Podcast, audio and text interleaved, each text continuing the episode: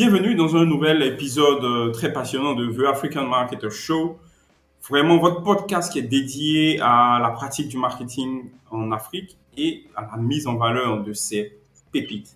Je suis David Capochichi, fondateur de l'agence Tama Digital et je suis votre hôte sur The African Marketer Show. Aujourd'hui, nous avons le privilège de recevoir un expert en marketing exceptionnel. Il s'agit de Wilfried Assi. Clairement, pour parler de Veli un peu de manière personnelle, c'est Wilfried est, l'une des personnes, en tout cas, qui nous a inspiré à vouloir faire du marketing. Et il a une vaste expérience dans le domaine du marketing en Afrique. Il a occupé plusieurs postes de direction dans des organisations renommées telles que Visco, euh, Netherlands, euh, la Banque euh, de l'habitat en Côte d'Ivoire, Tris, euh, Friesland Campina, Unilever Africa. Et aujourd'hui, il est un peu en mode sharing, euh, je pense qu'il nous dira, hein, ou, peut-être qu'il est en train de se réinventer, parce qu'il partage déjà son expertise acquis après plus de 15 ans, entre 15 et 20 ans d'années d'expérience en tant que professeur aujourd'hui à, dans plusieurs universités telles que l'université Félix Houphouët-Boigny. Wilfried, merci infiniment de prendre le temps ce matin euh, de, de, parler avec nous et bienvenue dans le podcast. Euh, merci, merci en tout cas pour euh, voilà, cette opportunité hein, d'échanger encore. Et euh, je suis content d'être là. Merci beaucoup. En tout cas, Wilfried, déjà, avant, avant de commencer, juste par rapport euh, à, à, à, ta, à ta carrière, en fait, on va essayer de faire une sorte de rétrospective, déjà pour voir un peu, justement, Mhm. d'où d'où vous venez, en fait, hein, d'où tu viens et comment aujourd'hui tu es devenu, on va dire, cet expert en marketing hein, en, en, en Afrique, en fait. hein. Voilà un peu. Comment ça a commencé, hein, rapidement. D'accord. Donc très rapidement, euh, enfin comment ça se fait, c'est que euh, déjà moi je suis diplômé de l'ESCA, de l'école supérieure de commerce d'Abidjan, donc bon, vraiment la plus prestigieuse euh, école de commerce au niveau de la Côte d'Ivoire et puis je pense aussi même en Afrique de l'Ouest. Et je le dis parce que bon, quand on regarde le réseau d'alumni qui est formé de directeurs généraux, de ministres et ainsi de suite, donc c'est vraiment le top du top. Euh, et c'est très compétitif. Donc déjà, euh, l'ESCA me donne une très bonne base hein, en termes de connaissances académiques euh, en marketing, mais en plus du marketing, aussi en audit, en finance, en comptabilité, ainsi de suite. Donc, euh, ce qui me permet, en tant que marketeur, déjà d'avoir une vue au-delà du marketing et donc euh, l'aspect aussi financier. Ouais, Et c'est c'est c'est vraiment un, un élément différenciateur. Après, euh, dans la carrière, c'est quelque chose après qu'on qu'on qu'on arrive à voir. Et puis, euh, principalement, euh, je crois que tout vient du fait que j'ai fait un programme de management trainee, donc un programme de jeunes talents, euh, euh, jeunes diplômés à fort potentiel chez chez le groupe Unilever. Euh, vous savez, Unilever, c'est une grande multinationale, environ 45 milliards de dollars de chiffre d'affaires. C'est c'est énorme avec une multitude de marques, différentes problématiques, différents marchés et tout ça. Donc, ce programme, par exemple, a permis de commencer d'abord en Afrique de l'Ouest et dès le premier jour hein, de, de travail, euh, j'avais des responsabilités. Euh, j'avais aussi un coach, donc quelqu'un qui était senior qui m'encadrait. Et en même temps, euh, mon mentor était quelqu'un qui était dans le projet de direction. Euh, après cela, euh, étant dans ma programme de management training, j'ai la possibilité de travailler, par exemple, sur euh, les savons de ménage, sur la, la poudre à laver, les, les, les dentifrices. Après, j'arrive, je suis envoyé en Afrique du Sud. Euh, en Afrique du Sud, je travaille sur tout ce qui est euh, savon corpo- corporel, enfin sa- savon antimicrobien. Après, je touche aussi à la margarine, je touche à, à tout ce qui est face donc les produits de beauté. Euh, je fais aussi des bouillons, enfin, parce que comme je vous ai dit, on a une multitude de, de, de catégories de produits. Donc, j'ai la possibilité de tourner d'une catégorie à une autre. Et après, quand je suis nommé manager, je travaille sur 19 pays où, euh, voilà, c'est une multitude de catégories. Euh, euh, après, euh, je suis débauché par Friesland Campina, euh, qui me fait venir en Afrique de l'Ouest comme directeur marketing pour l'Afrique de l'Ouest centrale. Je dois tout mettre en place au niveau marketing, au niveau local, monter une équipe, choisir les agences avec lesquelles il faut travailler, définir une stratégie sur la région et puis, bon, développer des projets, lancer des, développer aussi des campagnes de communication et euh, euh, les déployer sous la région. Bon, enfin, après la carrière, elle a été accélérée. Je suis CMO de Trace, voilà, directeur marketing de Trace. Donc, j'arrive dans les médias, dans le digital. Ça renforce aussi euh, carrément tout ce qui est digital, compréhension média et tout ça. après, je fais un tour aussi en, en banque, en banque et récemment chez Blisco, bon, c'était un poste au-dessus du marketing. Hein. On dirait qu'il y avait du marketing dedans, il y avait aussi de, par exemple, c'est moi qui montais mes business cases, je faisais ce qu'on appelle de l'entrepreneuriat. Donc, je travaillais sur des initiatives stratégiques. Donc, on, voilà, la, la, enfin, la définition des initiatives stratégiques du groupe euh, était, était entre mes mains. Donc, bien évidemment, avec le DG et en collaboration, le PDG, pardon, du groupe, le CEO du groupe, et en collaboration avec les DG des différents pays. Et je, je, je, les implémentais. Mais bon, euh, donc entrepreneuriat pour dire que une initiative en clair, faut faut faire faut monter les études, euh, pour justifier le besoin, euh, définir la stratégie où est-ce qu'on va avec. Euh, après, faire tout ce qui est évaluation financière sur un horizon 5, souvent même 10 ans, savoir un peu euh, combien ça va nous coûter, qu'est-ce qu'il faut mettre en CAPEX, en OPEX, donc tout ce qui est investissement, on rentabilise, on sur combien de temps, le payback time et tout le reste. Et euh, optimiser tous ces éléments, faire beaucoup de stakeholder management. Donc, euh, euh, enfin, c'est un, peu tout ça. C'est un peu tout ça qui fait que, bon, aujourd'hui, bon, merci, hein, et puis humblement, j'accepte ce titre quand tu dis expert, expert en marketing. Euh, voilà, donc c'est un peu, c'est un peu ça le parcours, c'est, c'est d'où ça vient, c'est où c'est en train de, de, de, de continuer. Voilà, c'est ce que.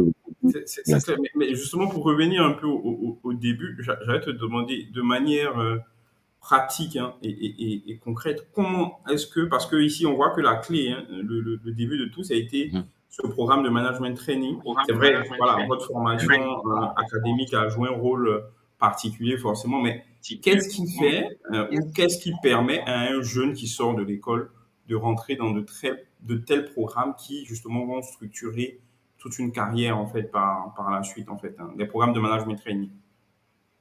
Ouais. Tu vois, en fait, moi je, c'est pour ça que je fais la promotion du mentorat. Tu vois, dans, dans le mentorat, le premier élément c'est l'inspiration. Donc en fait, faut que tu aies des dévanciers, des gens qui ont qui te permet de, de voir un peu les perspectives, de voir ce qui est possible en termes de carrière, en termes de choix de vie, ainsi de suite. Et je vais toujours prêcher cet élément parce que moi, ça a été le cas pour moi. Il y avait des dévanciers, des gens. Par exemple, le programme Management Training, moi, je ne le connaissais pas. C'est un de mes aînés de l'ESCA qui m'en a parlé. Il s'appelle Armel Aki. Euh, il était à la Lunassi. Moi, je faisais mon stage école là-bas et puis m'a dit, mais écoute, euh, quand toi tu finis, essaie de faire un programme Management Training que lui, il avait été chez BAT. Bon, quand ils sont arrivés, c'est deux ans après que le programme avait été lancé, mais il a vu que ceux qui avaient fait ce programme, euh, et puis je crois qu'il y a une de nos aînés aussi de l'ESCA, euh, je crois Josh Sagwe, qui avait fait ce programme, et, et bon, c'est quelqu'un dont moi j'entendais parler, hein, qui était une dame percutante, on disait qu'elle était bien et tout ça. Elle avait fait ce programme, et donc il, m'a, il me l'a cité comme exemple. Je dis, waouh, c'est, c'est des gens qui ont eu euh, fou, une carrière extraordinaire. Donc, si moi, je n'étais pas déjà en train d'établir un contact avec des dévanciers qui pourraient m'ouvrir les yeux, parce que je le dis et je le répète, tu vois, pour être intelligent, faut avoir ton quotient intellectuel qui est le plus euh, élevé. Tu es, par exemple, la personne euh, qui a fait le lycée d'excellence, école d'excellence et tout ça. Si, euh, enfin, pas si, je veux dire que l'expérience va toujours primer dessus, parce que ceux qui sont expérimentés ont vu des choses auxquelles tu peux jamais penser tu vois.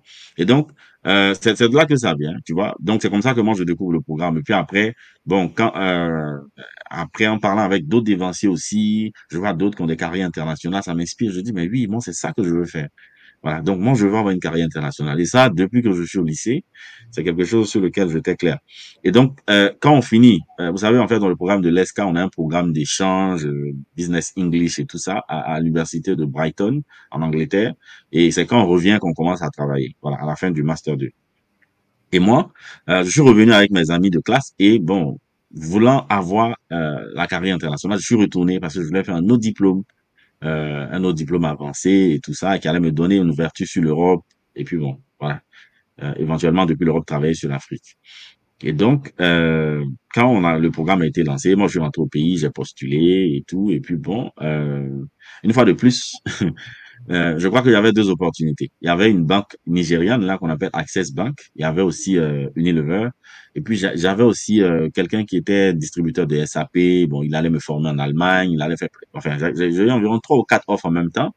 Et je suis encore allé voir un de mes dévanciers de l'ESCAR pour dire bon, écoute, moi je sais que je suis jeune. Donc déjà, il y a une certaine humilité j'ai un minimum d'intelligence, mais j'ai une certaine humilité et j'ai compris très tôt que hum, faut approcher les dévanciers pour avoir des avis et comprendre. Et quand j'approche un de mes dévanciers aussi, qui lui aussi est diplômé de l'ESCA, qui s'appelle Assis Patrick, et Assis Patrick, c'est mon cousin, ben, belle coïncidence, mon cousin direct même. Euh, en clair, euh, je crois que lui, il était manager chez Cosmivoire dans le temps, dans la grande console. Il m'a dit, Wilfried, dans tout ça, ce que je vois, c'est Unilever. C'est un groupe international. Voilà, le truc de Accès, c'est un, une banque nigériane. Bon, on sait pas où ça va, mais après, on a appris qu'ils ont fermé, tu vois. Donc, je refais un mauvais choix. J'ai plein d'amis de promo, de prépa qui se sont retrouvés là-bas. Après, bon, ils ont dû euh, sauter sur leur, enfin, je veux dire retomber sur leur pied en allant ailleurs. Mais Unilever, c'était extraordinaire. Donc, j'ai été éclairé. Et puis, on nous a toujours dit, pour quelqu'un qui fait du marketing, on nous disait en Côte d'Ivoire, il y a trois écoles de marketing. On va te dire Unilever, Nestlé, Coca-Cola. Voilà, ça, on a, mais, mais Coca-Cola, ils sont encore, ils sont encore là? en, ah, termes d'école, en fait. voilà, tu vois, tu vois. Donc, on nous avait toujours dit ça. Et puis, une fois de plus, ce qu'il nous a dit, c'était des dévanciers. Mm -hmm. et, et, justement, en termes d'école, et les telcos, par exemple? Ouais. Les telcos, moi, j'ai un point de vue. Bon, c'est vrai que j'avais, j'étais sur un poste quand je rentrais aussi chez MTN. Ils appelaient ça coordinator quelque chose, là, je sais plus. Mais eux, j'ai l'impression que dans le mix marketing, avec les différents P, quand tu es un débutant, on te fait travailler sur un des P. Tu vois? Mhm. Là où en grande consommation, tu travailles sur tous les P. Mhm. Tu vois? Donc, ça te permet très vite et très rapidement de mettre euh, les plats dans tout ce qui est proposition, donc ton USP, de tout ce qui est promotion, donc tout ce qui est campagne, euh, comment tu fais connaître la marque ou bien le produit et tout ça tout ce qui est play, donc place, distribution, pricing. Le mm. pricing, c'est un élément très, très important. Il y a plein de gens qui font du marketing, mais qui touchent pas à ça du tout. C'est quelqu'un d'autre qui réfléchit pour eux. Tu vois. Donc, je crois que tu vas arriver sur la question. Moi, si je dois recommander à quelqu'un, le meilleur endroit, il faut commencer au marketing, honnêtement. Allez-y en grande consommation. Mm. Et en grande consommation, tu touches à tous les pays, tu as la possibilité de, ah, tu as, tu as, tu as différents challenges, ainsi de suite. Bon, c'est vrai. Euh, tu peux avoir commencé en telco. Je connais des telcos. Il y a une telco qu'on appelle, euh, je crois, Vodacom au niveau de, mhm. de l'Afrique, hein, qui est comme carrément Unilever au niveau des telcos. C'est une académie telco, tu vois, où il y a des programmes de développement, ainsi de suite. Mais ma recommandation, c'est vraiment la grande consommation. La, grande consommation en termes d'industrie pour quelqu'un qui justement veut apprendre peut-être les, les, fondamentaux en matière de, de, de je vais dire de marketing. Mais justement, en termes, en termes d'expérience, pour revenir un peu à ça, ok, tu es rentré dans le, dans le programme de management training, tu as eu l'information, mais en termes de contenu ou en termes d'expérience, en fait, qu'est-ce qui a, été différent pour, le, la suite? Tu vois, je vais dire, oui, tu as fait le programme de management training, je pense, pendant deux ans, trois ans, je ne sais plus. Et, mais en fait, qu'est-ce que peut-être tu, qu'est-ce que tu as tiré de ce programme-là qui justement t'a ah permis par la suite à, à, à, avoir, euh, avoir une carrière, en fait, on va dire, assez, Ouais, ouais, qui était, qui était bien, tout ça. D'accord, oui, oui, sans souci. Déjà, même pour être dans ce programme, et là, c'est le conseil que je veux donner à, que je veux donner à toutes les personnes qui vont être intéressées par ce genre de programme. On te recrute pas dans ce programme parce que tu as fait la meilleure école de commerce, ou bien parce que tu étais le majorant au lycée, ou bien c'est pas tes notes, on regarde. Nous, ils nous ont juste demandé, assurez-vous que vous avez votre diplôme, je crois, bac plus 4 ou bac plus 5 donc le master master 2. Et puis il y a un certain, une certaine limite d'âge. Maintenant, euh, la chose c'est que le process est assez long. Euh, il est assez long parce qu'il y a des entretiens en cabinet avant d'arriver au niveau de l'entreprise, par là des managers, avant d'être mis en mise en situation pendant toute une journée euh, sur des cas d'entreprise qu'ils ont vécu. Euh, tu sais, je, je, je me rappelle d'un exercice où on m'a dit par exemple, euh, on m'a demandé de faire, de monter un plan de production où on me dit bon voilà, tu es par exemple euh, le chef de production ou bien de planning de la planification de la margarine. Voici les commandes, la liste des commandes que tu as reçues de l'équipe de vente. Euh, voici le rythme auquel avance chaque machine et puis fais-nous un plan de production. Et c'est un entretien pas comme les autres parce que tu es filmé avec des caméras, tu as des personnes très seniors qui te regardent. Bon, un entretien avec des caméras, je pense pas que c'est tout le monde qui a eu la chance, ou du moins qui a eu le calvaire de, de, de vivre ça. Et ça, c'était un moment où, euh, tu vois, se filmer, faire des selfies n'était pas assez développé. On parle de 2000, 2009. Mm-hmm. Donc, euh, tu vois, il n'y avait pas encore l'habitude du truc. Et donc, euh, je te promets que on te dit que tu as ça à faire en 20 minutes. Et en 20 minutes, si tu es quelqu'un de scolaire, tu sautes dessus, commencer à te faire sortir des, une modélisation mathématique, euh, des choses et tout ça. Dès que j'ai commencé les deux premières minutes, j'ai compris que non, ça, c'est pas quelque chose qu'on peut finir en, deux, en, en 20 minutes.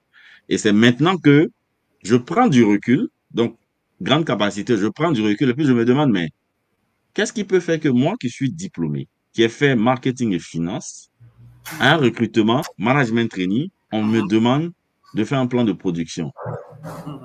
C'est que ces gens-là, ils s'attendent plutôt à ce que je montre en fait des soft skills ou bien euh, la capacité à prendre du recul, ainsi de suite. Et c'est comme ça que je dis, OK, vous savez, moi, je ne peux pas finir ça en 20 minutes. Et je vais vous dire l'approche que j'allais utiliser si j'avais plus de temps. OK. Donc, dans, dans les commandes qu'on a reçues, on a par exemple, quelqu'un on nous dit que c'est un gros client, il fait 80% du chiffre d'affaires. Donc, c'est lui d'abord que je vais servir. Tu vois? En premier, parce qu'il fait 80% de mon chiffre. OK. Après, je vois qu'il y a l'équipe commerciale qui veut démarcher de nouveaux territoires, de nouvelles zones et tout ça. Donc, à eux aussi, je vais donner des produits. Maintenant, le DRH qui a besoin de certains produits pour euh, faire plaisir aux, aux employés, honnêtement, s'il y en a encore, je vais lui donner. Et tu vois, et après, il y a quelqu'un qui m'a fait le feedback qui a dit, mais en clair, on vous a soumis à un problème que nous, on rencontre, ou bien qu'on a rencontré en, entreprise, un problème réel, et on voulait voir votre aptitude à la résolution du problème. Tu vois? Et, et, et, en 20 minutes, tu peux même pas résoudre le problème. La, la solution, c'était d'acheter une autre machine. et eux, ils ont, eux, ils ont l'expérience, ils ont fait plusieurs années, ils savent que la solution, c'est de... Voilà, sinon, tu peux pas faire un plan de production comme ça pour satisfaire tout le monde. Mais, tu vois, je montre une démarche structurée, une démarche aussi qui vient de ce que j'ai appris à l'école, parce qu'à l'école, euh, 20% de tes clients vont faire 80% de ton chiffre d'affaires. C'est clair. Donc, tu vois, la capacité aussi à prioriser, à savoir c'est quoi la priorité, c'est sur quoi faut se focus, c'est quoi, c'est qui faut servir en premier, qu'est-ce qui représente dans notre business, et ainsi de suite. Et ça, c'est pas quelque chose, par exemple, qu'on apprend à l'école. C'est, c'est l'école de la vie, c'est les soft skills, c'est les relations avec des personnes qui sont euh, en avance, enfin, qui sont des aînés. Donc, surtout, surtout, les soft skills. Maintenant, quand je rentre dans le programme chez, chez, chez, chez Unilever, c'est vrai que tu fais du learn by doing. Tu vois? On te met en même temps dès le premier jour sur une marque. Euh, il y avait un plan marketing qui était là, je devais le déployer. J'ai lancé une promotion Maximus Fanico, euh, donc qui est sur le terrain, ainsi de suite. Et c'est surtout ton attitude qu'on va regarder. Parce que quand tu es un débutant, on va pas attendre de toi de monter une stratégie. C'est pas toi, à toi, on va demander de, je veux dire, de réaliser le chiffre d'affaires annuel ou bien de, de, de combler les gaps, enfin, qu'on veut combler à l'année. Non, pas du tout. C'est surtout ton attitude. Donc, moi, j'ai été quelqu'un qui était sur mes sujets euh, sur mes sujets. J'étais sur le terrain quand il y a, par exemple, des études consommateurs à faire, je les fais.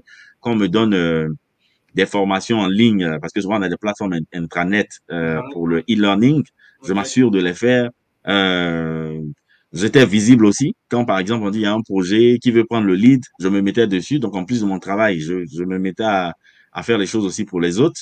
Quand, par exemple, il y avait un forum avec les employés, tous les employés avec tout le comité de direction ou bien les personnes seniors qui venaient du groupe, moi, j'étais assis devant. Tu sais, moi, Wilfried, je m'assois toujours à la première place. Et puis, quand on me dise d'aller m'asseoir derrière parce que ici, c'est réservé, et là, je le ferai. Tu vois? Pour plusieurs raisons. La première, c'est que je veux pouvoir bien suivre. Raison numéro une. Numéro trois, je veux pouvoir être aussi visible. Parce que si j'ai pris mon temps pour m'asseoir là-bas, sûrement, j'ai des questions que j'ai préparées dans, dans, ma tête, ou bien j'ai des contributions. Et quand je vais les faire, il faut qu'on sache que c'est moi qui ai fait ces contributions. Tu vois? Et ça, c'est parce que j'ai compris aussi, et des dévanciers m'ont dit, la visibilité, et même dans le programme Management Training, tu sais, ils nous ont envoyé, nous tous, on était 37 euh, jeunes euh, africains au Kenya pour nous faire un briefing, pourquoi est-ce qu'ils nous ont recrutés, qu'est-ce qu'ils veulent faire de nous, ainsi de suite. Et on a eu un module sur la visibilité et honnêtement, ça a ouvert mon esprit à un point pas possible. C'est que, et je le dis aujourd'hui, si tu sais faire quelque chose, si tu es bon dans un domaine et qu'on ne sait pas que tu sais faire cette chose, c'est que tu, tu sais la faire pour rien, en fait. Si on ne sait pas, c'est que tu n'existes pas. Je suis désolé. Tu vois? Donc, euh, voilà. Donc, voici, voici, voici des éléments. Donc, c'est ces éléments. Maintenant, après aussi, euh, il y a un élément qui est important, il y a l'éthique. Est-ce que tu es une personne authentique? Tu vois?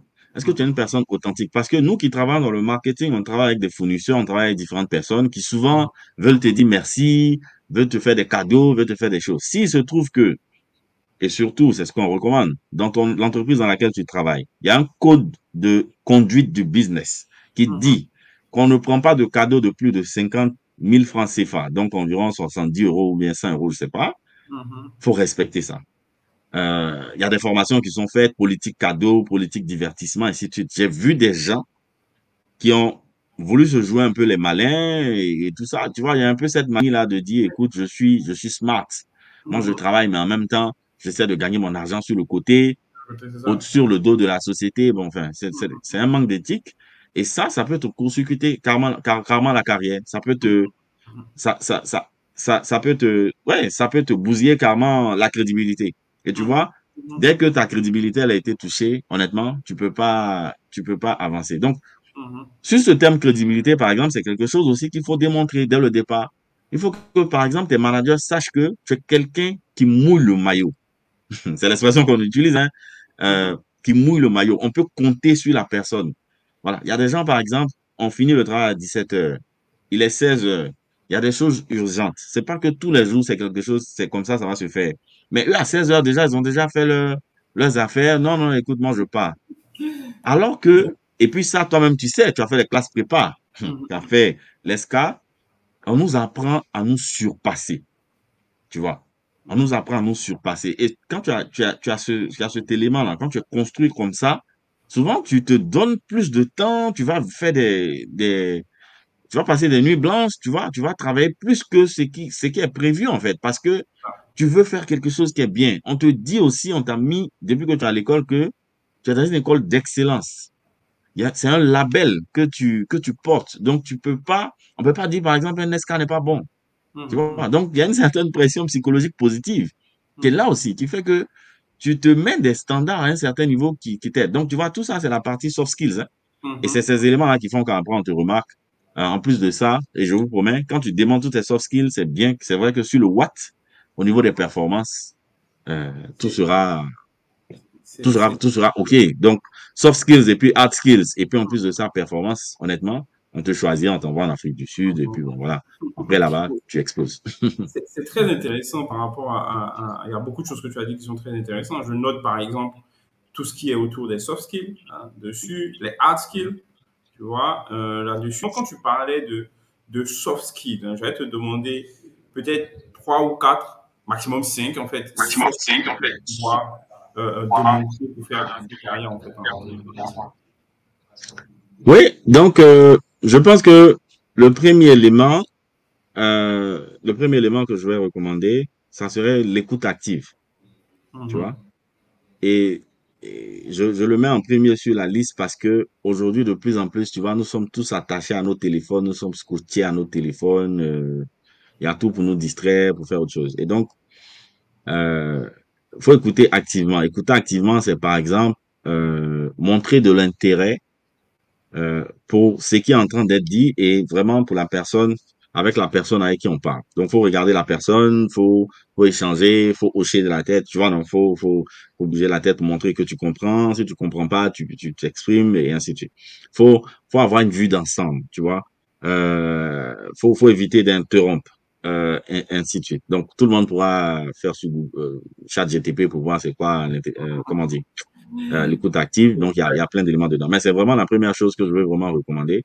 Parce que quand tu sais écouter, on dit même, c'est faut, faut plus écouter que parler, en fait. Tu vois? Quand tu sais écouter, tu sais, ça te permet d'avoir toutes les infos dont tu as besoin pour décider, pour poser des actes. Tu vois?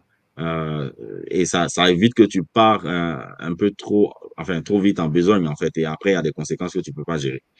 Voilà. Donc, ça sera, ça sera le premier élément. Euh, le deuxième élément, et moi qui me caractérise, c'est celui que nous, on a appelé action no debate. Action no debate, euh, il y a d'autres qui appellent ça bias for action, hein, euh, ou bien tout, tout simplement action. Ça veut dire, en fait, il faut du, il faut du pragmatisme.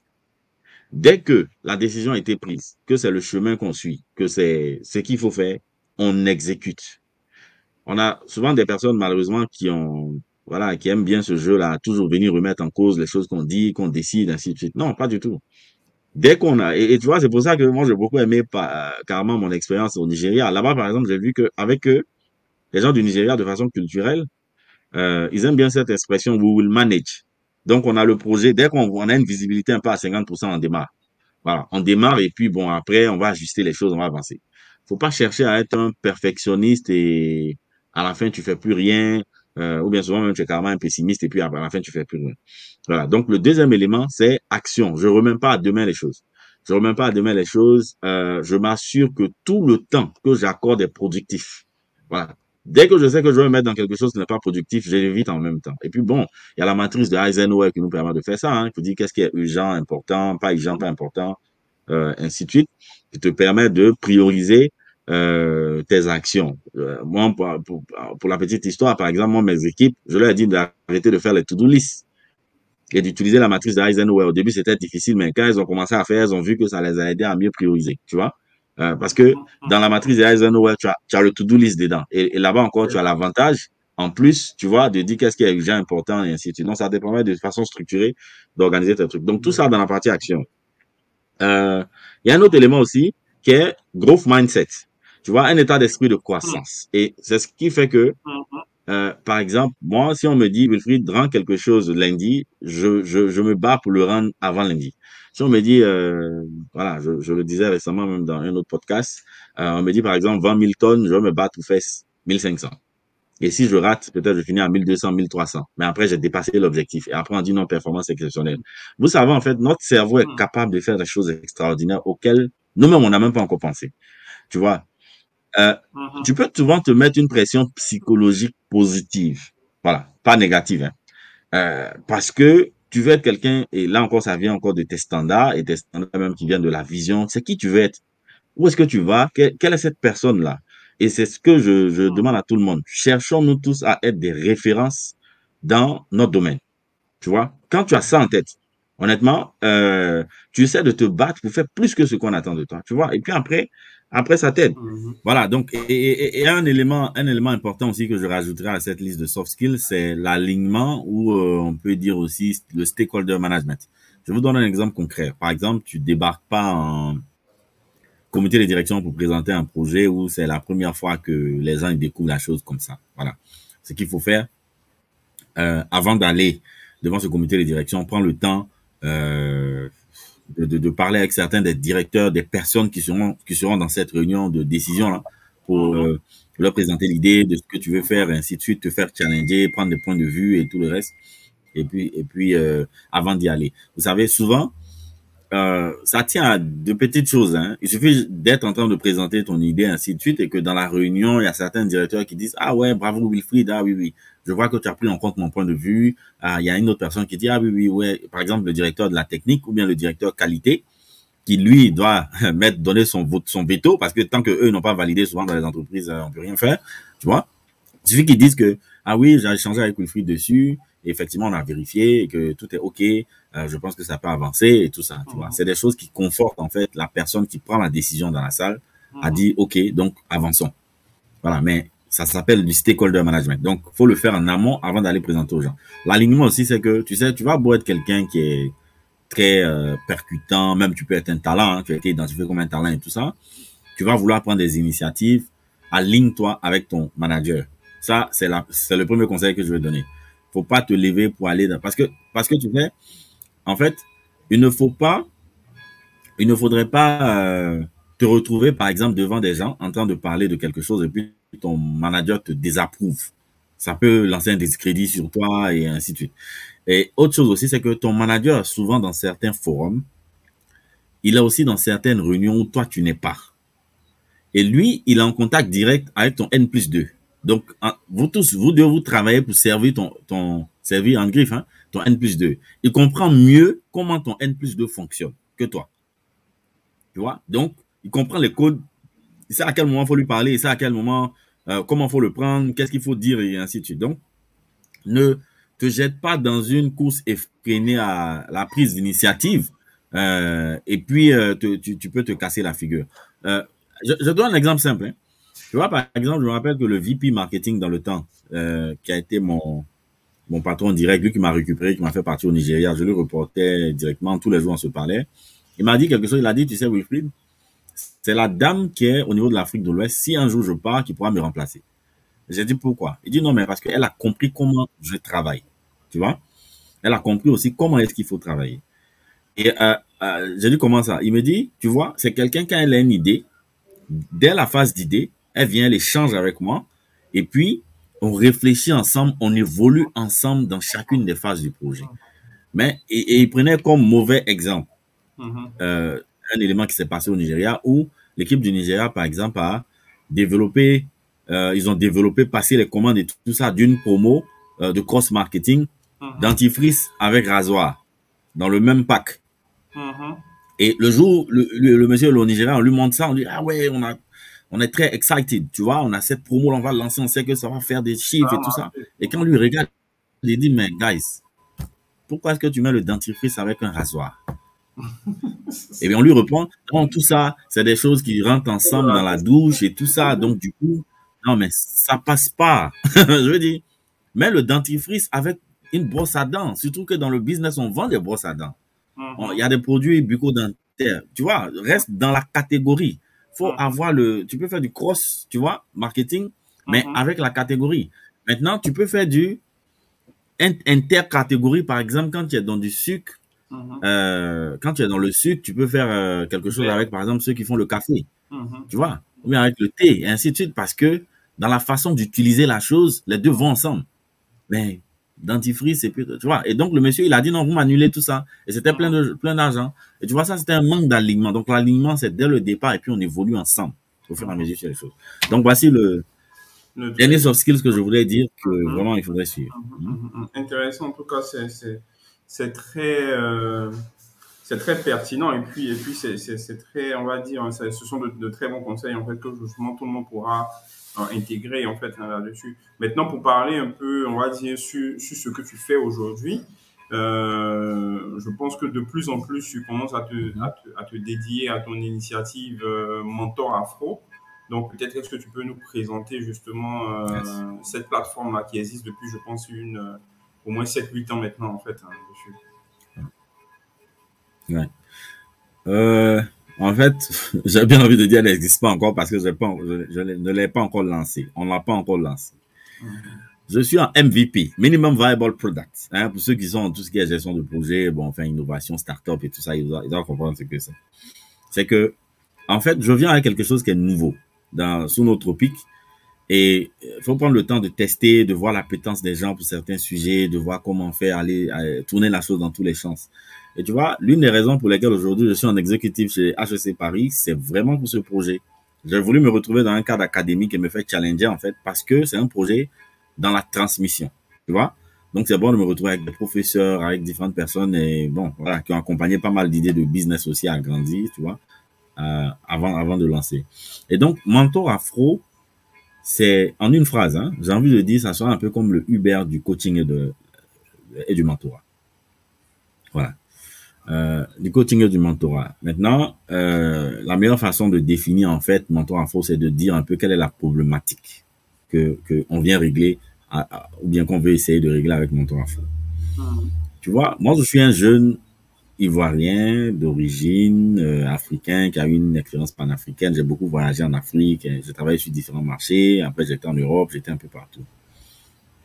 Et euh, ça fait mal, mais il faut le dire en fait, tu vois. Quand tu fais un balayage depuis les États-Unis jusqu'à chez, chez, nous, hein, euh, tu verras que par exemple aux États-Unis, la population carcérale en grande partie est composée des populations noires. Exactement. Euh, au niveau de l'Afrique, c'est les subsahariens, donc les noirs en fait, qui vont mourir dans la Méditerranée en pensant à un Eldorado en Europe et, et tout le reste. Après, tu as tous les problèmes de corruption, tu as tous les problèmes en fait que les noirs ont. Après, quand tu te retrouves en Europe, essaie de voir un peu le taux d'insertion dans des postes à haut profil, à haut calibre des Noirs. Tu verras pas. Tu verras que généralement, c'est des jobs de gardien, de nettoyeur, de, des petites choses comme ça. Va en école de commerce essaie de voir dans les programmes MBA, les programmes avancés, euh, quel est le pourcentage de Noirs euh, qui sont dedans? Tu vois que c'est très, très faible. Alors que nous savons tous que Nelson Mandela a dit l'éducation est vraiment l'arme la plus puissante en fait. Pour, euh, j'essaie de paraphraser, hein, tu vois, si tu veux changer ce monde. Et c'est vraiment le canal, euh, moi je veux dire, le plus important pour changer toutes les choses. L'éducation en premier, et puis après tout ce qui est financement, tout ce qui est, je sais pas, féminisme ou bien quoi que ce soit pour pouvoir venir, tu vois, ou bien affirmation de l'Afrique et panafricanisme, ainsi de suite, tout le reste. Non, faut que les gens soient éduqués d'abord à la base, tu vois. Euh, donc éducation qui veut dire transmission.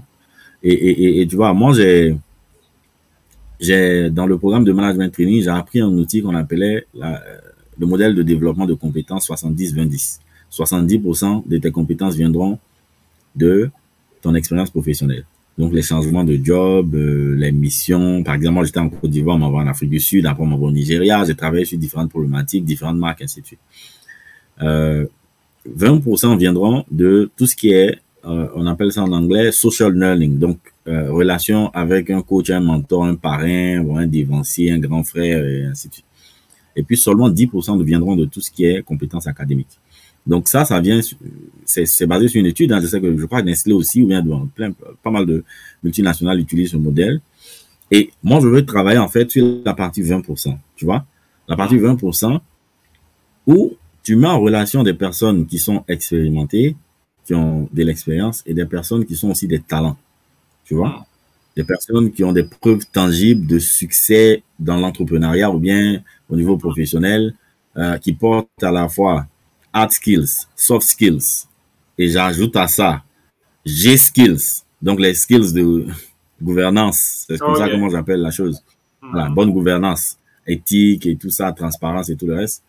Et puis des valeurs, ok, hmm. Hmm. et qui vont pouvoir les transférer à d'autres personnes euh, qui ont besoin de se développer, soit en soft skills, en hard skills, en G skills ou en valeur, ainsi de suite. Tu vois? Et, euh, et, et, et, et, ce que je veux te dire, c'est que je te parle de communauté noire parce que d'ici 2100, un humain sur trois sera africain. Si tu rajoutes les gens de la diaspora à ce nombre, on sera plus d'un tiers. Ça. Et si, et c'est là que je dramatise la chose, si on ne commence pas à travailler pour faire des noirs des talents, on va se retrouver dans un monde en 2100 où plus d'un tiers de la population mondiale sera encore des personnes qui sont des éternels assistés, des gens à qui il faut donner des aides à la nutrition, et puis des gens aussi qui, bien évidemment, faut le dire, et ça c'est une réalité, qui débarquent de façon inattendue et illégale en Europe, qui viennent désorganiser les budgets des pays européens. Euh, ça, ça va peut-être pas plaire à certaines personnes, mais nous, dans Menton Afro, on n'est pas des activistes. Nous ne sommes pas des personnes qui sont en train de se plaindre parler de la préhistoire, de parler de tous les problèmes qu'il y a eu et puis se plaindre, d'accuser tout ça. C'est ça, c'est passé, c'est déjà fait. Mais voici les cartes, elles sont sur la table. On fait quoi? Voilà. Je, et je dis, il y a des gens qui vont te dire, Wilfried, mais il faut une meilleure répartition de, de choses, ah, des pouvoirs dans les pays, il faut une meilleure répartition des richesses et tout ça. Mais c'est qui qui fait ça? C'est les individus, c'est les populations. Voilà. Avant d'être président, tu étais quelqu'un, par exemple, qui est parti à l'école ou bien qui avait une activité, et ainsi de suite. Tu as commencé à grandir, tu t'es développé, tu as eu l'expérience, et puis tu deviens politicien, et puis après, tu dis, bon, écoute, tu vas être président de la République. Donc moi, je veux faire ce travail en amont, là, où on prend les gens à la base, et surtout dans les prochaines générations, tu vois, je te parle de 2100, donc on a une vision qui va jusqu'à 2100. Donc c'est même pas moi-même Wilfried, c'est pas moi mes enfants qui vont faire ce job, mais je veux essayer de planter cette graine, et puis après, ça va créer un effet de boule de neige où tout le monde pourra comprendre que, écoute, c'est important de venir et puis de mettre mes compétences, mes connaissances à la disposition de la communauté. Et après, nous tous, on est plus fort, on devient beaucoup plus responsable et puis on contribue à la création d'un monde meilleur. Tu vois, parce que quand on arrête de prendre les aides des Européens, eux, ils se développent. Et puis, tu vois, le talent, le talent qui est en Afrique, il se il développe sur place. Tu vois, ou bien il fait une immigration choisie, ou bien il va en vacances aux États-Unis, ou bien quoi que ce soit. Et, et, et avec les chiffres que je t'ai donnés sur la population de l'Afrique grandissante, ça veut dire que l'Afrique, c'est le futur. Nous sommes des gens du marketing. Souvent, le premier élément qu'on regarde en termes de où est le potentiel, on va regarder la population. Mm-hmm. de, de, parce que une population, c'est des consommateurs, c'est des futurs acheteurs, c'est des distributeurs, c'est des employés, tu vois, ainsi de suite. Donc, mm-hmm. il faut commencer à préparer dès maintenant euh, ce, cette période qui arrivera. Mais, mais justement, aujourd'hui, aujourd'hui, comment, comment, par exemple, peut-être, ou quelle est la place, par exemple, de la technologie hein, de manière large et puis, et puis particulière, un peu, un peu dans, dans, dans tout ça. Hein. Je vais dire justement.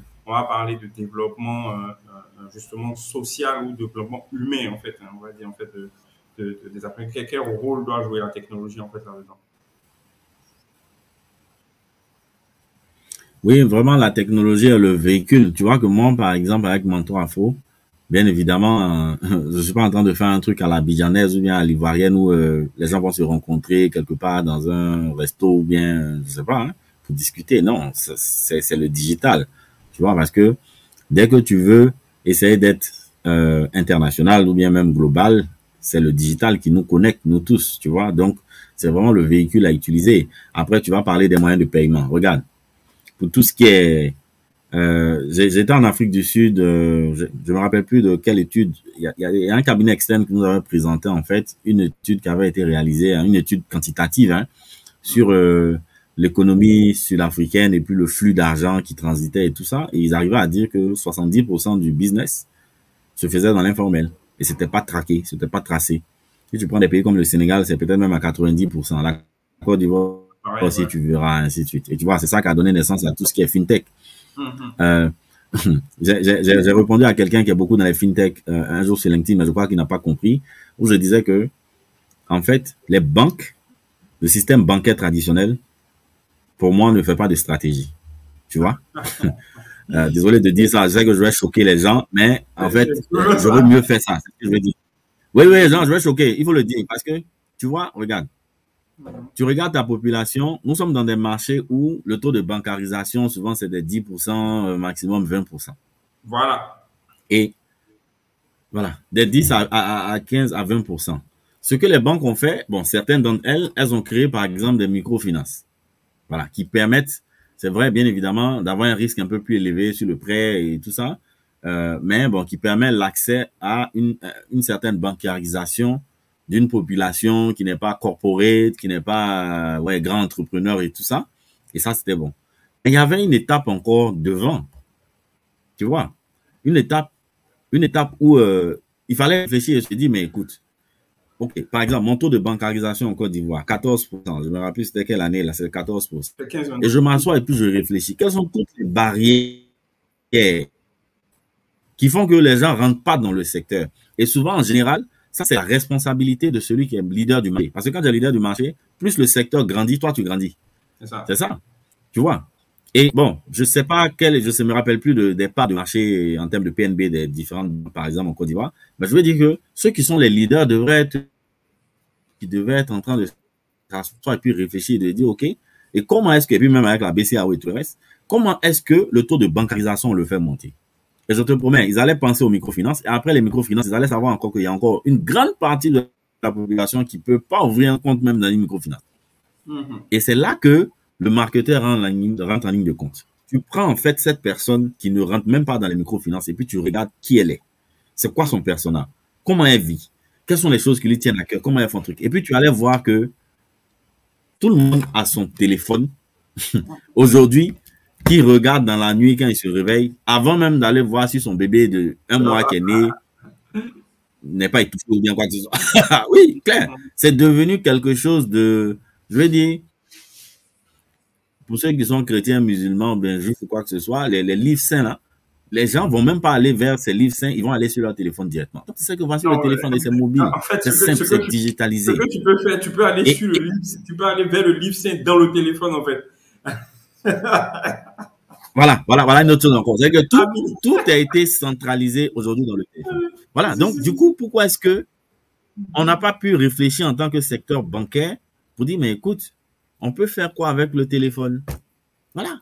Tu vois, c'est, des réflexions. Et ça, par exemple, c'est un, c'est un modèle de réflexion au niveau FMCG où tu t'assois et puis tu dis, OK, on appelle ça le modèle de développement de marché. Quand tu as un marché de pénétration, c'est-à-dire un marché où la pénétration est faible, mm-hmm. ton travail à faire, le travail de tous les acteurs. C'est pas de venir se battre. Ah oui, lui, il a lancé une campagne, moi aussi, je lance. Et je te promets, le secteur bancaire, c'est ce que j'ai remarqué. Lui, il a lancé un prêt. Allez, pourquoi? Vous êtes en retard? Allez. Donc, c'est du me too. Lui, il a fait, je fais. Donc, on est là, on se suit comme ça. Tu vois? Et on n'avance pas. Il n'y a pas quelqu'un qui s'assoit, qui prend du recul et puis qui dit, ben, écoute, de façon stratégique, comment est-ce qu'on augmente ce taux de pénétration Et qu'est-ce qu'on fait? Quels sont les produits qui peuvent suivre derrière? Comment est-ce qu'on facilite euh, les trucs? Regarde, je te donne un autre exemple. Euh, en 2019, j'étais à Londres. Mon compte de Londres, je crois, il est parti, il a été frozen parce que je ne l'ai pas utilisé depuis. J'ai voulu le réactiver. Et puis la, la gestionnaire m'a dit non, mais monsieur, vous connaissez Monzo. Monzo qui a une appli euh, sur le téléphone? Je te promets, j'ai téléchargé l'application, j'ai fait la photo et tout ça. En peu de temps, mon compte était créé. Trois jours après, la carte a été reçue à la maison. Et puis mon compte, j'ai un compte, j'ai eu un compte bancaire aussi simple. Mais va demander en Côte d'Ivoire ou bien dans nos marchés là, que tu veux ouvrir un compte bancaire, tu vas voir tout le processus, tous les trucs. Donc, je sais qu'il y a un régulateur derrière, il y a la commission bancaire, il y a la BCAO et tout le reste. Mais mm-hmm. il faudrait que de façon collégiale, les gens s'asseyent et réfléchissent ensemble de comment est-ce qu'on augmente le taux, euh, eh, le taux de bancarisation. Peut-être que les mobile money, il y a une autre, technologie qui doit venir après. Bon, tu as vu même les fintechs qui sont arrivés. Mais, mais aujourd'hui, aujourd'hui, il y, a, il, y a deux choses, tu vois, non, il, y a, il y a deux choses qui peuvent être intéressantes. Tu vois, euh, mm-hmm. premièrement, c'est justement par rapport, si on veut rester un peu, si on reste toujours dans la technologie, et surtout dans la technologie financière, est-ce que, je me dis, est-ce que justement, mm-hmm.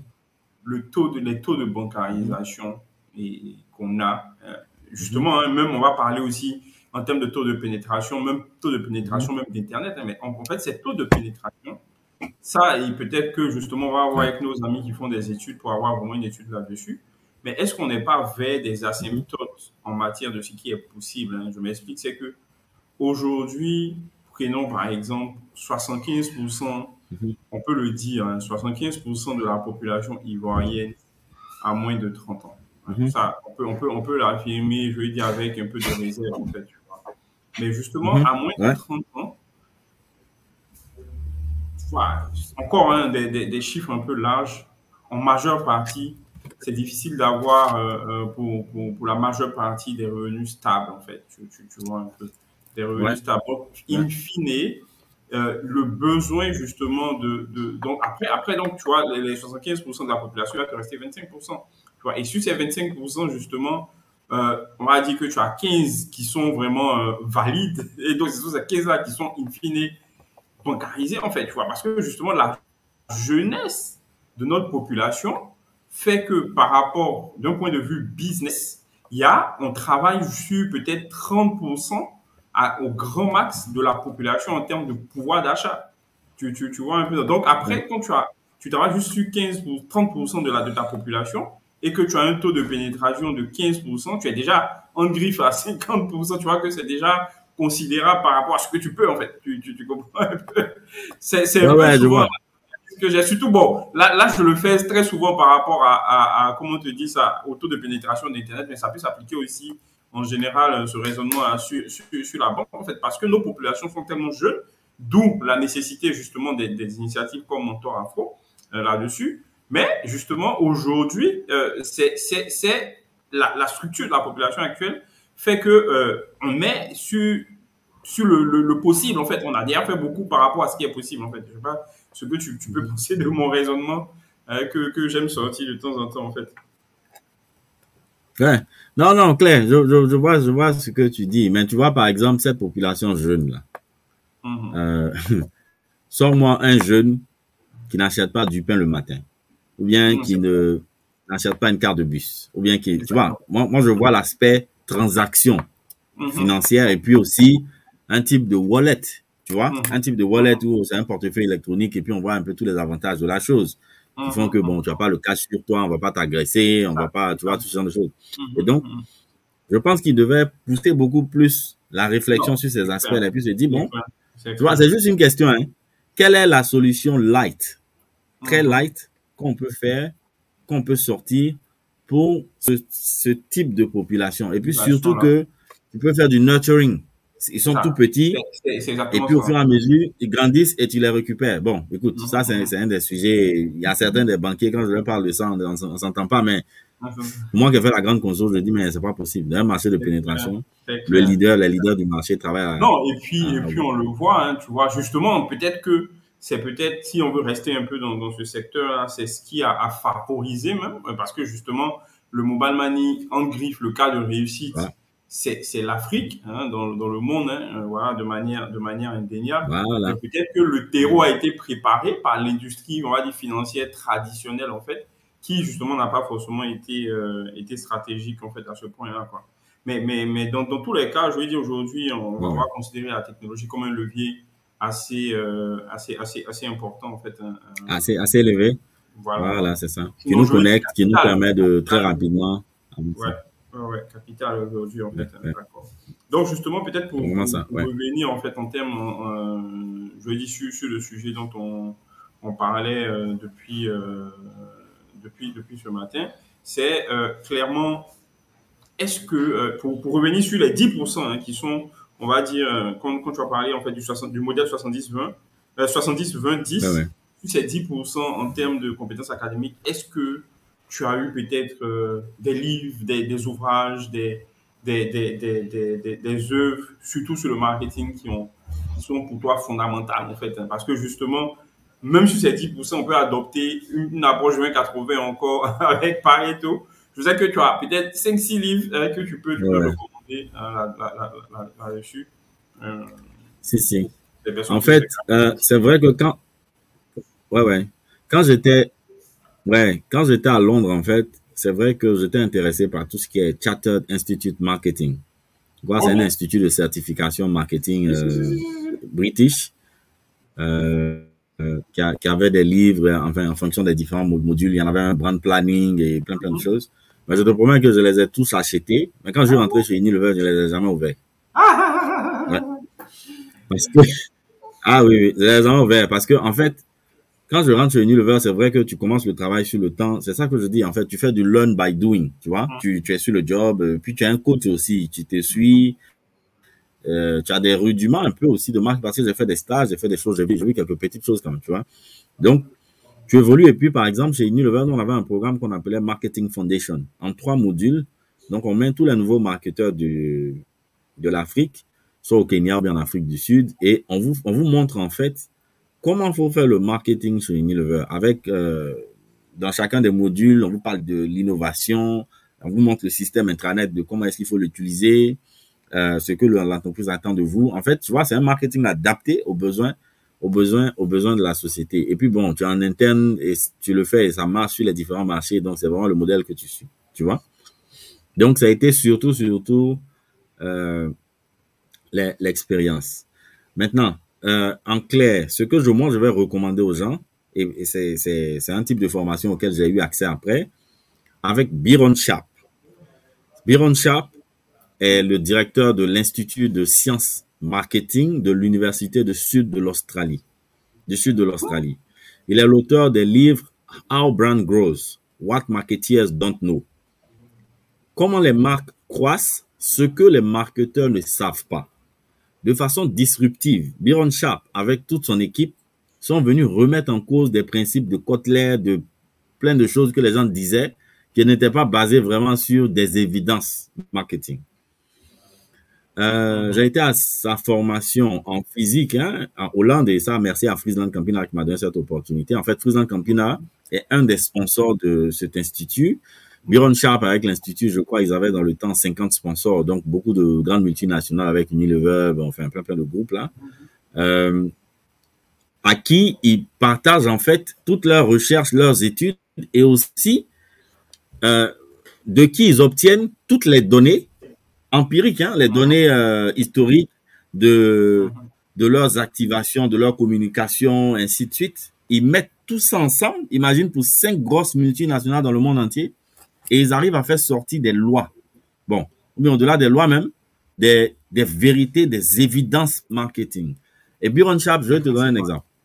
Euh, ils ont plusieurs modules. Hein. Je crois qu'il y avait le livre rouge là, le premier. Après, ils ont fait sortir un autre bleu où ils ont parlé de marketing des services. Après, euh, il y en a un autre que j'ai ici que je vais montrer aussi. Ah, c'est une personne de, une personne de ses équipes aussi. Euh, Better Brand Health, tu vois. Euh, qui, elle s'appelle Jenny Romanuk. Elle, c'est une des, une des professeurs aussi euh, dans l'institut. Et ils sont extrêmement bons, je te promets. Bon, je, te dis comme ça à la volée, hein, des choses que Byron Sharp dit. Byron Sharp dit, quand par exemple tu es en train de faire de la com, faut faire du always on. C'est du always on, et puis tu l'as dit, il y a les touch points. Tu as la télé, tu as réseaux sociaux, tu as digital et quoi que ce soit, tu fais un agencement de tout ça pour que, de façon continue et permanente, il y a au moins un média qui est là tout le temps, euh, tout le temps et qui permet au moins de garder ta marque dans l'esprit des gens, tu vois. Et puis il te parle, il dit, faut prioriser rich euh, par rapport à la fréquence. Je sais pas comment on dit ça en français. Bon, la fréquence. Tu vois, les gens, par exemple, te disent, non, moi, je fais 8 spots par jour et tout ça. Moi, je te promets, j'étais un marketeur qui a fait ça aussi. On disait, ouais, tu fais un plan marketing au début, en lancement, les deux premiers mois, je fais 8, 8 je vais m'attraquer fort. Tu vois? Euh, je crois qu'en stratégie média, on appelle ça aussi bust. Donc, du coup, tu es là, tu es là, et puis bon. Après, tu réduis un peu le truc, et ainsi de suite, tout ça. Et donc, lui dit, par exemple, au lieu de faire tes 8 spots par jour, assure-toi, si tu as par exemple, tu as NCI, tu as Live TV, tu as RTI, tu as les trois chaînes de télé que les gens regardent par exemple en Côte d'Ivoire, assure-toi d'être sur les trois, plutôt que d'aller faire que du matraquage sur la RTI. Tu vois? Mhm, mhm, mhm, voilà. Parce que ça vient d'un principe, il dit que les marques qui croissent en fait sont celles qui vont vers les light users ou bien les, les non-buyers. En clair, tu vois, tu as une base de, tu as une base de clients, ils sont 100. Hmm. Voilà. Si tu t'évertues à parler aux 100 chaque fois, chaque fois, et puis tu répètes, tu répètes, tu répètes, les 100 en général, c'est la même quantité de produits ou bien de services, de data ou quoi qu'ils achètent. Leur comportement va pas changer drastiquement. Mais par contre, tu communiques à eux et puis tu communiques aussi à des gens qui sont susceptibles d'être futurs clients et quoi que ce soit. Regarde par exemple les outdoors, la façon d'acheter l'affichage au pays. Souvent, tu prends la corniche, la même marque a peut-être cinq panneaux. Mhm. Et puis après, dans tout Cocody, tu ne le vois plus ailleurs. Alors que, même panneau à la corniche, même panneau au Carrefour La Vie, même panneau à Saint-Jean, même panneau à, je sais pas, la Golf, ainsi de suite. Et comme ça, tu as la possibilité d'être vu par le maximum de personnes. Donc, on va être en train de rechercher à être vu, à être touché, à être acheté par le maximum de personnes plutôt que de vendre beaucoup plus de quantité à un seul individu. Regarde, j'ai déjà entendu cette statistique-là. Il y a des gens qui disent que le chiffre d'affaires de Coca-Cola, euh, ceux qui verront ça après pourront confirmer. Nous, on l'a toujours entendu. Bon, j'ai jamais vu l'étude qu'il a dite. Hein. Les gens disent que 70% du chiffre d'affaires de Coca-Cola venait des, one-time buyers. Tu vois? One-time buyer, ça veut dire que, bon, écoute, toi, tout de suite, on se retrouve. Ça, on pourrait dire, on allait prendre un, un déjeuner ensemble, on dit, on prend un Coca. Au passage, une fois, on se retrouve on prend la chose. Hmm. C'est pas ceux qui boivent le coca matin, midi, soir qui font le chiffre d'affaires, le gros du chiffre d'affaires de cette société. Tu vois? Hmm. Donc, euh, c'est vraiment un carreau bien insight qui fait que on doit tous comprendre que, écoute, on va aller chercher à, à toucher le maximum de personnes hmm. plutôt que de servir chaque fois la même chose, plusieurs fois la même personne. Tu vois? Il te parle aussi de distinctive asset, des éléments distinctifs de la marque. Et c'est là que moi je lance un message aux entrepreneurs, les gens qui ont les startups. Aujourd'hui, vous créez votre logo, il est jaune. Demain, vous avez dormi, vous avez fait un songe, il devient vert. Après, vous rappelez que notre, votre maman s'appelle Adjara. Il faut que je mette le A des Adjara sur le logo. Je vais mettre le A là, comme ça, ça moi je m'appelle Ami, donc je mets deux A. Et puis vous êtes là de fil en aiguille, vous êtes en train de changer les choses et tout ça. Tu vois? Et puis c'est un peu ce que je rapproche un peu en termes de. Tu vois, j'ai un outil là, je fais un parallèle entre les marques et puis les hommes où je dis. Euh, faut avoir une identité de marque en tant qu'individu. Qui es-tu? Tu vois? Quelle est ta ligne éditoriale? Qu'est-ce que tu portes?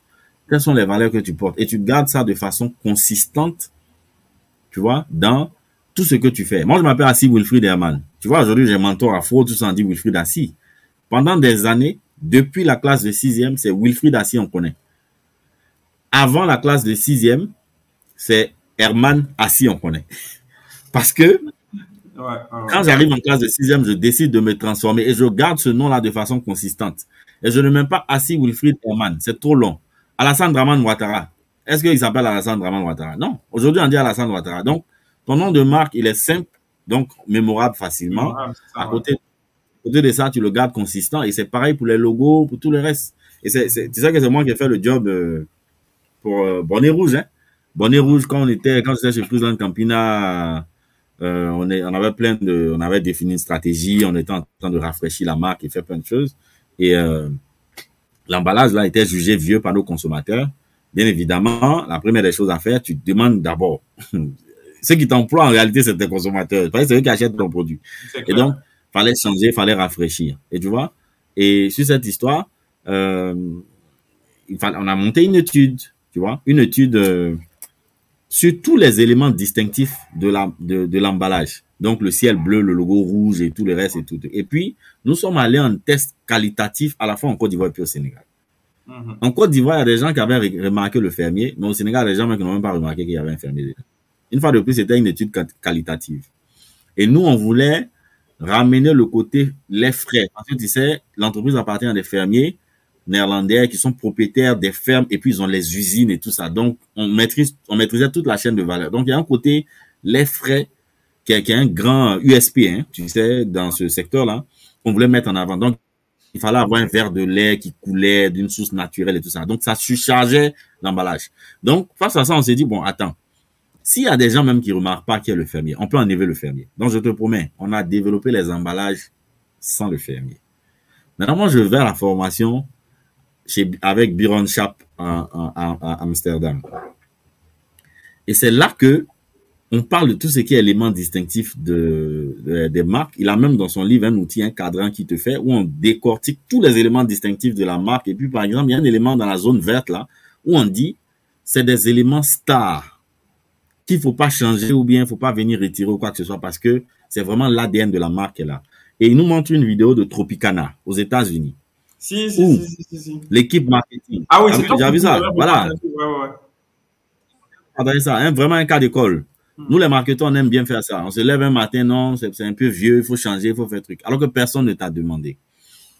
Ils se sont levés, ils sont allés changer l'emballage de Tropicana qui au départ montrait une orange avec euh, une paille euh, et tout, que les gens reconnaissaient. Quand ils arrivaient au rayon, il suffisait juste de façon automatique de voir la chose et puis ils prenaient, ils mettaient dans leur caddie. Et un matin, ils débarquent, ils voient que c'est plutôt un pack qui est là, et puis c'est le jus d'orange même qu'on monte carrément sur l'emballage. Donc l'orange a sauté. et puis, il fallait voir le gars, de, le monsieur de l'agence créative qui a travaillé sur ça, qui dit non, on voulait donner un côté naturel, montrer le côté naturel du jus. Donc c'est ça que c'est ça vraiment qu'on vend, faut mettre en avant. Et puis, ils ont remplacé l'orange par le bouchon. Mhm. Mais je crois qu'en deux semaines, ils ont perdu énormément d'argent parce que les gens n'arrivaient pas à les trouver facilement au point de vente. Tu vois? Donc, Byron Cham est quelqu'un qui dit ça aussi. Et donc, moi, quand je finis cette formation, on retourne pour faire le roi propre avec le PDG Afrique et puis, bon, les- mon équipe projet et tout. Je dis, bon, écoutez, vraiment, je sais que je vais vous, je vais vous décevoir. La formation que je viens de faire là, ce que j'ai appris là-bas, fait que je veux vous demander, s'il vous plaît, remettons le fermier dans l'emballage. Et j'ai une collègue qui a est rentrée dans tous ces éclats, elle qui gérait le fournisseur, elle dit, Wilfried, tu peux pas venir nous dire ça à ce stade. Mhm. Les emballages sont déjà sur le fournisseur, il doit imprimer. Tout. J'ai dit non, s'il vous plaît. Voici les raisons pour lesquelles je vous dis ça. Ce que je viens d'apprendre là, voici le truc. Donc, le PDG Afrique dit, bon, Wilfried, dans ce cas, quand il rentre en Afrique, très rapidement, monte une étude quantitative. Et donc, je rentre en Côte d'Ivoire, je prends un cabinet là, Ipsos. Je sais même plus s'ils sont là encore. On là, une étude quantitative. On a pris plus de 300 personnes. Voilà, 300 personnes qu'on a fait venir, qui sont des gens de la marque. Et on leur a montré, on a découpé le fermier. On les a salués. Ils savaient pas pourquoi ils venaient, hein. On leur a présenté juste le fermier qui était dans l'emballage. Et on leur a demandé, c'est quoi, c'est quoi ce truc qu'on vous a donné? Je te promets que plus de 80% de ces personnes qui sont venues ont dit, mais ça, c'est le gars qui est dans l'emballage de bonnet rouge. tu vois? Donc, en fait, on était en train de faire sortir un élément de, qui est ADN, qui est l'ADN même du truc. Et puis, et puis, et puis, revient un peu même de façon logique. Si on avait retiré le fermier dans l'emballage là, regarde un peu les bridelles et puis toutes ces marques là. C'est les mêmes codes couleurs, une prairie, une vache et tout ça, avec le lait qui coule. Tu vois? Donc, l'élément principal à ne pas toucher, c'est lui qu'on était en train de toucher. Parce que on a essayé de prendre une décision qui revêt du quantitatif à partir d'une étude qualitative. Mhm. Mhm. Tu vois? Parce que souvent, tu fais un, un quali pour avoir un peu les thèmes et ainsi de suite et tout. Et avant de prendre une décision, tu prends certains éléments que tu vas tester en quanti. Et quand tu as le quanti qui te confirme que tu peux y aller, puis tu y vas. Tu vois? Et donc, euh, voilà, c'est ce que Byron Sharp aussi dit. Et tu vois, ça nous a permis de sauver. Après, on a créé plein de buzz dessus. Ah, et, ça nous a donné plein de visibilité. Donc, c'est vraiment Oui, oui. Byron Sharp, Mhm. les livres Urban Goals que je recommande. Ok, ok, ok, ok. Ça, c'est très intéressant en tout cas. Euh, donc, on va, on va en tout cas s'a- s'atteler à, bien étudier tout ça hein, de chez Brand F. Mhm. Parce que c'est- quand même important. Mais après, bon, tu, tu, tu m'as dit que tu l'as appliqué, mais j'allais te demander que tu as, tu m'as dit que euh, Byron Sharp, en fait, c'est, il est australien. J'ai un peu tiqué. J'ai dit, bon, dans quelle mesure un gars qui est en Australie, Wilfried, va produire mm-hmm. C'est vrai, on est d'accord euh, qu'en termes de, de, de, de, de principes, il y a forcément des principes directeurs dans, dans toute industrie, mhm. dans tout domaine. Mais est-ce que, donc, de manière spécifique, ces choses-là sont applicables à nos marchés? Tu vois moi, par exemple, tu vois, je, je, dis toujours à, qui veut l'entendre, j'ai été traumatisé d'étudier dans le Mercator parce que c'était le seul livre de, de marketing que j'avais. Donc, quand je vois les, les, les, les parcs en France, c'est maintenant que, bon, comme je, je, vais plus souvent en, en, en Europe, c'est voilà, c'est maintenant que je suis en train de retrouver les marques que j'ai étudiées, en fait, tu vois. Euh, là-dessus, les fleurs et Michon, tu vois, un gars, bon, qui a Yamsokro, euh, qui est sorti de la Côte d'Ivoire, bien qui est sorti à peine, bon, il apprend avec ça, tu, je sais pas si tu me suis. Il y a, quelque chose de, de décorrélé, en fait, en termes de spécificité, même si on est d'accord que sur les principes globaux ou généraux, il y a, une forme d'universalité, en fait, tu vois. Mais de manière spécifique, est-ce que, justement, il n'y a pas ou il y a besoin d'avoir quelque chose pour les marchés africains en termes d'éducation, en fait? Non, en clair, tu sais, euh, c'est vrai que le marketing est complexe. Et quand on prend l'Afrique, c'est un des points que je voulais aborder avec toi aussi. L'Afrique est un, continent complexe. Hein. L'Afrique, c'est pas Wakanda, hein? c'est pas un pays. c'est différentes spécificités. Tu vois, je vais te donner un exemple simple. Moi, j'ai travaillé sur les détergents chez Unilever, à la fois en Afrique de l'Ouest et puis, bon, comment, euh, au niveau panafricain. Et j'ai vu des choses extraordinaires. Là où, sur certains marchés, on essaie de construire des marques. Par exemple, en Afrique du Sud, le grand concurrent de Homo pour nous, c'était Ariel. Tu vois, et c'est, c'était une bataille féroce. Tu sais que souvent, on pouvait aller jusqu'à, euh, autour des soapies, autour de tout ce qui est telenovelas, qui ont des forts taux d'audience. Nous, on pouvait souvent acheter tout l'espace autour, et puis on diffusait notre spot une ou deux fois, en entrée et en sortie. Ou bien même en battering, c'est-à-dire qu'en milieu de sport et tout ça et on achetait l'espace autour pour ne pas que même Propten Gambol vienne là. Hmm. tu vois un peu? Mais parce qu'on était dans une vraie bataille, on était en train de construire une marque. Uh-huh. Eux aussi, ils ont, ils ont lancé par exemple un, challenge là, où ils ont réuni le plus grand nombre de personnes qui ont fait un lavage de vêtements ensemble. Uh-huh. Et après, tu sais, ils ont fait sortir une campagne, ils ont mis We don't only wash clothes, we break records. Est-ce que tu vois un peu? C'est-à-dire que tu vois le marketing où les, les marketeurs se répondent par les pubs et tout ça, ça il y a longtemps ça se faisait, tu vois? Et donc pendant que si certains marchés, c'est cette approche que tu as, je te donne un cas par exemple en île Maurice. En île Maurice, fais toute ta campagne, fais tout ce que tu veux. Tout ce qui est détergent, si tu ne fais pas de prix, promotion de prix, tu ne vends pas. c'est fou. Hein. Tu vois? Ça veut dire que voici un marché qui est très avancé, euh, GDP par par capita, donc du coup, euh, produit, produit intérieur brut par habitant, très, très élevé. Tu peux rentrer dans une maison, voilà, très euh, modeste, mais ils ont une machine à laver, ils vivent, ils se lavent par exemple pas avec du savon dur, hein, ils se lavent avec du savon liquide et tout ça. Donc vraiment très avancé en termes de choses. Mais quand il s'agit de détergent, mhm. c'est la promotion qui fait vendre. Si tu fais pas de promotion, tu vends pas. Fais tout le marketing que tu veux, tu veux pas. Tu vois, donc, voici un exemple ici où je te dis que c'est deux marchés différents sur le même continent mais où ton approche marketing doit être adaptée parce que souvent chaque type de population a ses spécificités, ils ont des drivers qui sont différents, ainsi de suite. Donc, je suis d'accord avec toi. Tout ce qui est un peu global, un peu universel, faut souvent s'assurer que ça marche bien, euh, ça marche bien, ça marche bien chez nous, tu vois? Et puis chez nous aussi, tu as la possibilité de monter des études pour, pour vérifier certains, ah, certains éléments, pour tester certains concepts et tout ça.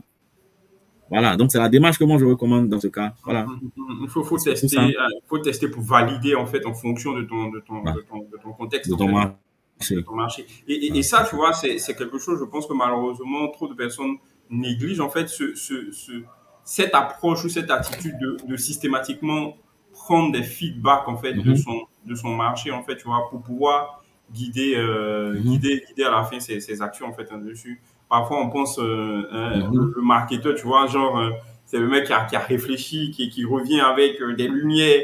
Et puis bon, il a reçu la parole du mhm. Seigneur, de, de, comme tu l'as dit là, dans, son, dans sa touche. Et puis bon, il faut, il faut suivre. Alors que, in fine, comme tu l'as dit, c'est le marché qui nous emploie tous. Hein, je veux dire, même, même, tu vois, étant étant agence travaillant pour un client, mais c'est le, le marché du client qui nous emploie, nous tous. Ouais. Tu vois, que le, donc, in fine, il Ouais, faut vraiment se, se, se, se reporter vers, vers le marché, en fait.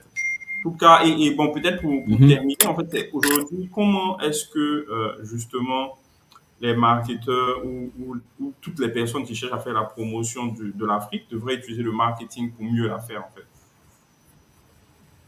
Suis. Ouais, comment utiliser le marketing pour mieux la faire en Afrique?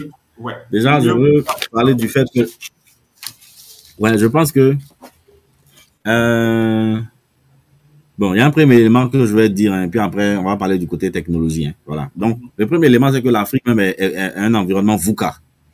Bon, je ne sais pas si tout le monde a entendu ce terme-là, mais bon. VUCA. Voilà. Non, VUCA, non. vola- vo- volatile, uncertain, complex, ambiguous. Ce n'est pas une critique, c'est un constat. Ok? Incer- Voilà, voilà, voilà. Volatile parce que, bon, bien souvent, une po- politique instable, euh, une instabilité politique, économique, voilà, du jour au lendemain, les choses changent, même au niveau environnemental, ainsi de suite. Tu vois? Euh, incertain parce que il y a une population qui est en train de croître. C'est vrai qu'on dit ici 2100, on sera un tiers de la population mondiale, mais ça peut arriver plus tôt. On sait jamais. Regarde au Nigeria, comment j'étais, je bossais sur le Nigeria en 2012, on était en disant on était 200 millions. Aujourd'hui, en 2023, il y a des gens qui me disent qu'au Nigeria, ils sont 200 millions. J'ai dit non, vous aussi. C'est pas possible. Et vous mettez où toutes les naissances non déclarées dans les villages, dans les coins et tout ça. Non, c'est pas possible. Et donc, tu vois, tu vois ça. Euh, au niveau de l'urbanisation, voilà, bon, euh, ressources, la distribution des ressources. Après aussi, c'est complexe, hein, tu vois, 54 pays, plusieurs langues, plusieurs cultures. Même par exemple, quand tu es dans le food, moi je te dis dans la margarine par exemple, euh, au niveau de l'Afrique centrale, quand tu fais de la margarine, il faut que ce soit salé. Au niveau de l'Afrique de l'Est, il faut que ce soit pas salé. Waouh. En termes de. Tu vois, de- de- Des- des- avec, des, avec des différences. Et puis ambigu aussi. Voilà, ambigu aussi parce que, bon, il y a l'interprétation des données. Il y a par exemple Stanislas Zézé qui expliquait que euh, lui fait des études à partir de l'intérieur de l'Afrique. Tu vois, quand il fait ses nations et tout le reste. Et il y a plein de cabinets internationaux suisses et bon, enfin, de différents américains qui souvent, par exemple, te mettent la RDC dans une zone rouge, en fait, où c'est un endroit où il faut pas du tout in- investir. Je te promets, les banques de Suisse, quand elles voient ça, elles vont jamais aller mettre l'argent là-bas. Mhm. Alors que la RDC, c'est vaste. La RDC, c'est peut-être cinq fois ou bien six fois la Côte d'Ivoire. Et c'est comme si c'est cinq, six pays en même temps. Mhm. Et l'Est euh, de la RDC euh, vers Goma, euh, dans, dans, le, dans le nord Kivu, où il y a, y, a, il y a les problèmes et tout le reste, il y a, il y a des soucis là-bas, il y, a, il y a des rebelles, il y a une guerre et tout ça. Les gens qui sont à Kinshasa, à l'ouest et un peu au nord-ouest, ils n'ont pas, ils n'ont même pas affaire à ça. Tu vois? Et donc, Parfois, il y a une mauvaise interprétation aussi des données, des data et tout ça. Quelqu'un assis dans un bureau à New York et puis lui, voilà, il catalogue un endroit et tout ça. Voilà, il y a tout ça. Donc, il y a souvent de l'ambiguïté, il y a différentes choses, ainsi de suite. Et tout ça m'amène à dire dans la façon d'utiliser le marketing, moi j'ai envie de dire, le premier élément, chers amis, faut connaître le terrain. Connais le terrain, le terrain, le terrain et le terrain. Dans le terrain, tu as la réalité. Et, dans le terrain, je mets dedans consommateur, canal de distribution, comprendre aussi tout ce qui est euh, environnement. euh, voilà, bon, tu montes un pestel hein, au niveau politique, au niveau industriel, au niveau euh, économique, ainsi de suite. Soit viens sur le terrain, viens sur place pour voir, pour avoir le flair, pour parler avec des gens, parler avec des consommateurs, essaie des choses, essaie, essaie de comprendre en fait les insights. Marketing start with insight. Voilà. C'est le insight qui te justifie que tu dois y aller ou pas, qui, que tu dois lancer ou pas lancer ou décaler ou bien lancer d'une certaine façon ou d'une autre. Ça serait, ça serait le premier, le premier élément. Maintenant, l'autre chose que je veux dire aussi, c'est la vision, la stratégie et puis l'analyse de risque. Parce que comme je l'ai dit, c'est un environnement qui est VUCA. Il faut faire une analyse de risque. Slash analyse de scénario. Mhm. Voilà, parce que du jour au lendemain, ce que tu as prévu peut, peut... Il y a une image qui traîne sur Facebook où il y a un monsieur qui investit dans une ferme et puis bon, un matin il vient, tous ses poussins sont morts. Imagine s'il a pris des crédits à la banque, il a pris des prêts à la banque. euh, C'est- très mal, en fait, tu vois. Ça, ça arrive, voilà, euh, donc, ça arrive plus, plus, plus fréquemment qu'on ne le pense. Hein. voilà, tu vois. Donc, euh, vraiment, vision, vision pour dire que faut, c'est le futur. La population est jeune. Je crois que l'âge médian, c'est- ça doit être autour de 19 ans. On dit on va être plus d'un d'un tiers de la population mondiale, je l'ai dit. C'est des futurs consommateurs, des futurs travailleurs, des futurs euh, employés, talents, et ainsi de suite. Donc, faut vraiment commencer à regarder. Et puis bon, moi, par exemple, en Afrique, je l'ai dit, c'est les populations, regarde, tu prends par exemple la RDC, le Nigeria, l'Éthiopie, je crois aussi l'Égypte. Tu vas voir que c'est certains des marchés les plus grands, les plus élevés. Tu essaies de voir comment est-ce que tu peux faire du business là-bas. Euh, tu vas comprendre, tu montes ton pestel et puis tu vois, c'est, c'est, tu vois, souvent, et c'est toujours le, 80, le 20-80, hein. tu vois, ils sont environ quatre pays, mais il faut essayer de voir combien ils représentent en termes de population mondiale, de, de, Non, eh, là- population là, continentale, tu vois. Aujourd'hui, quand tu regardes de manière relative par rapport à l'Afrique, quand tu prends effectivement l'Afrique du Sud, le Nigeria, l'Égypte, l'Éthiopie, tu, tu as atteint peut-être 30-40% euh, en termes en termes de produits de l'Afrique. Hein, ça, c'est Voilà. clairement, euh, clairement Voilà, voilà, tu vois. la réalité. Quoi. Mm. Voilà, donc, Intéressant. donc, donc, donc c'est ça, analyse de scénario, analyse de scénario, ou bien scénario analysis, comme on le dit, stratégie, vision, c'est vraiment, faut regarder les choses aussi sur le long terme. Faut pas venir et puis, euh, tu vois, par exemple, j'ai beaucoup aimé Unilever. Quand il y a eu la crise en Côte d'Ivoire, il y a des sociétés qui ont fermé, qui ont délocalisé, qui sont parties, mais Unilever est resté. Tu vois? Ils sont restés, ils ont continué encore, les gens continuent de travailler, on nous payait main en main. Tu vois? Ils sont restés. Et ça, c'est des, des messages importants. Et ça, c'est un appel que je lance, en fait, à toutes ces multinationales, à toutes ces personnes qui vont regarder cette vidéo. C'est pas quand il y a un problème, tu cours. Voilà. Parce que tu dois avoir un côté aussi social et puis un côté aussi responsable qui fait que tu, tu te montres comme une entreprise qui est responsable, en fait, et qui soutient aussi le local. C'est ces gens-là qui ont acheté vos produits qui vous ont donné la marge. Voilà, tu vois. Donc, de façon responsable, c'est ça. Et ça m'emmène sur l'élément que je vais appeler la vision, ou du moins la raison d'être ou le purpose. Mhm. Aujourd'hui, de plus en plus, et ça, c'est de façon généralisée dans le monde, les, tu vois, avoir une raison d'être devient un peu l'élément déclencheur qui fait qu'on te choisit. Tu vois. Et, et je vais te dire, par exemple, quand je travaillais chez Trace, je devais lancer une appli aux États-Unis. Une appli de VOD, la vidéo à la demande. Euh, et dans les, dans les stats, on nous disait que 45% des Américains allaient choisir une marque en fonction de est-ce qu'elle, en premier, hein, en fonction de est-ce que cette marque défend une cause sociale. Social. Récemment, j'ai appris qu'en France, ça va, ça, aujourd'hui, ça va jusqu'à 70%. Tu vois?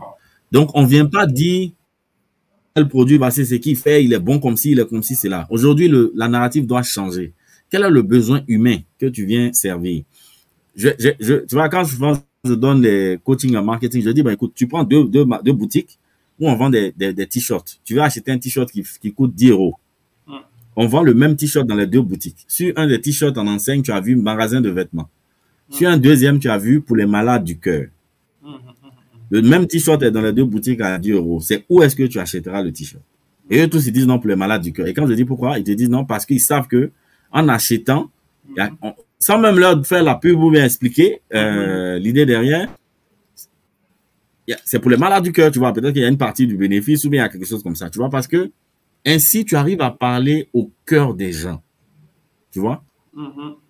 Quand tu arrives à parler au cœur des gens, c'est plus fort que quand tu arrives uniquement à parler à, à l'intellect ou bien au quotient intellectuel ou quoi que ce soit. Tu vois, c'est pour ça que nous, chez Unilever, campagne, on avait à la fois souvent un visuel fonctionnel et puis un visuel émotionnel. Et puis on alternait.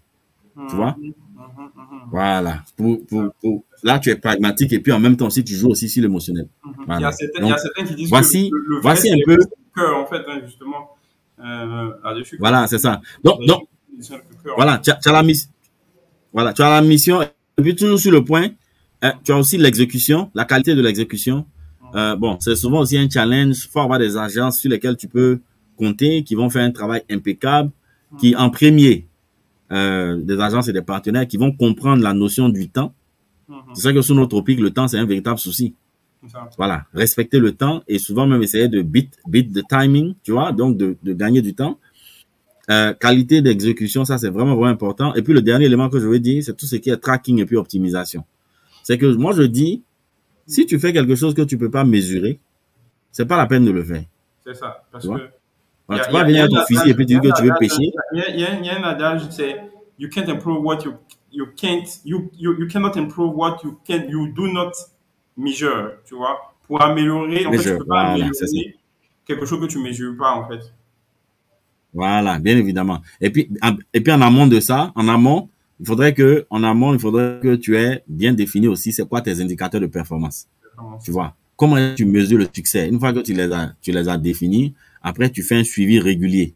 Voilà, on n'attend pas la fin de l'année pour s'élever pour dire est-ce qu'on a atteint le chiffre ou pas? Non, c'est pas comme ça. tu vois, il y a des gens qui font tous les trimestres, tous les mois, toutes les semaines, tous les jours. Souvent tous les jours, tu reçois un mail en disant voici le niveau des ventes et tout ça. Et puis bon, regarde, ah il y a un problème dans telle zone, et ainsi de suite. Et puis bon, voilà, tu vois? À côté de ça aussi, tu te tu prends des données externes qui viennent des cabinets, qui challenge un peu ce que tu as en interne, tu mets les deux ensemble, ça te permet de mieux, mieux avancer. Donc, insight, vision, stratégie, analyse de risque. Euh, mission, Hein, donc, raison, raison d'être. Donc, le why, c'est vraiment la chose que pour laquelle, euh, c'est ce que Simon Sinek dit. Voilà, on n'achète pas ce que tu vends, on achète pourquoi est-ce que tu le vends. La qualité de l'exécution et puis le tracking et l'optimisation. Tu vois? Donc, euh, voici un peu les choses que... Mais, merci, merci, merci beaucoup. Je pense que j'ai pris beaucoup, beaucoup de notes et puis j'espère que, en tout cas, toutes les personnes qui vont écouter, qui écoutent ce podcast-là, en tout cas aussi, euh, tirer. En tout cas, moi, il me reste juste à te dire grand merci, Wilfried. Hein. Franchement, depuis, euh, depuis Paris, tu es, tu es un peu positionné un peu maintenant, euh, d'avoir accepté de faire cet échange avec nous. Et puis, euh, bien sûr, on va retrouver enfin, le podcast sur les réseaux, distribué clairement. Et puis, on se dit à très très bientôt pour un nouvel épisode hein, de The African Marketer Show. Sans problème. Merci. Allez, à bientôt. Bye. Mhm. Mhm.